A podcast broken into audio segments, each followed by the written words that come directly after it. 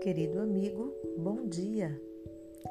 Estamos aqui mais uma vez para meditarmos a palavra do Senhor. Eu sou Graça Bezerra e agradeço a você por estar comigo nessa manhã. Hoje meditaremos em Apocalipse 3,14. Estas coisas diz o Amém, a testemunha fiel e verdadeira, o princípio da criação de Deus. Pastor Charles Spurgeon diz: A palavra Amém confirma solenemente aquilo que aconteceu antes, e Jesus é o grande confirmador imutável e eterno. Ele é o Amém em todas as suas promessas. Gostaria de confortar você com esta reflexão. Jesus Cristo disse: Vinde a mim todos os que estáis cansados e sobrecarregados, e eu vos aliviarei.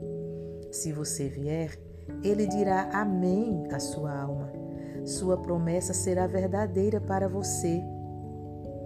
O coração pobre, quebrado e esmagado, se for a Jesus, ele lhe dirá amém, e isso será verdadeiro. Cristão, não é muito confortante também para você que não haja uma palavra saída dos lábios do Salvador que ele tenha retirado alguma vez? As palavras de Jesus permanecerão quando o céu e a terra passarem.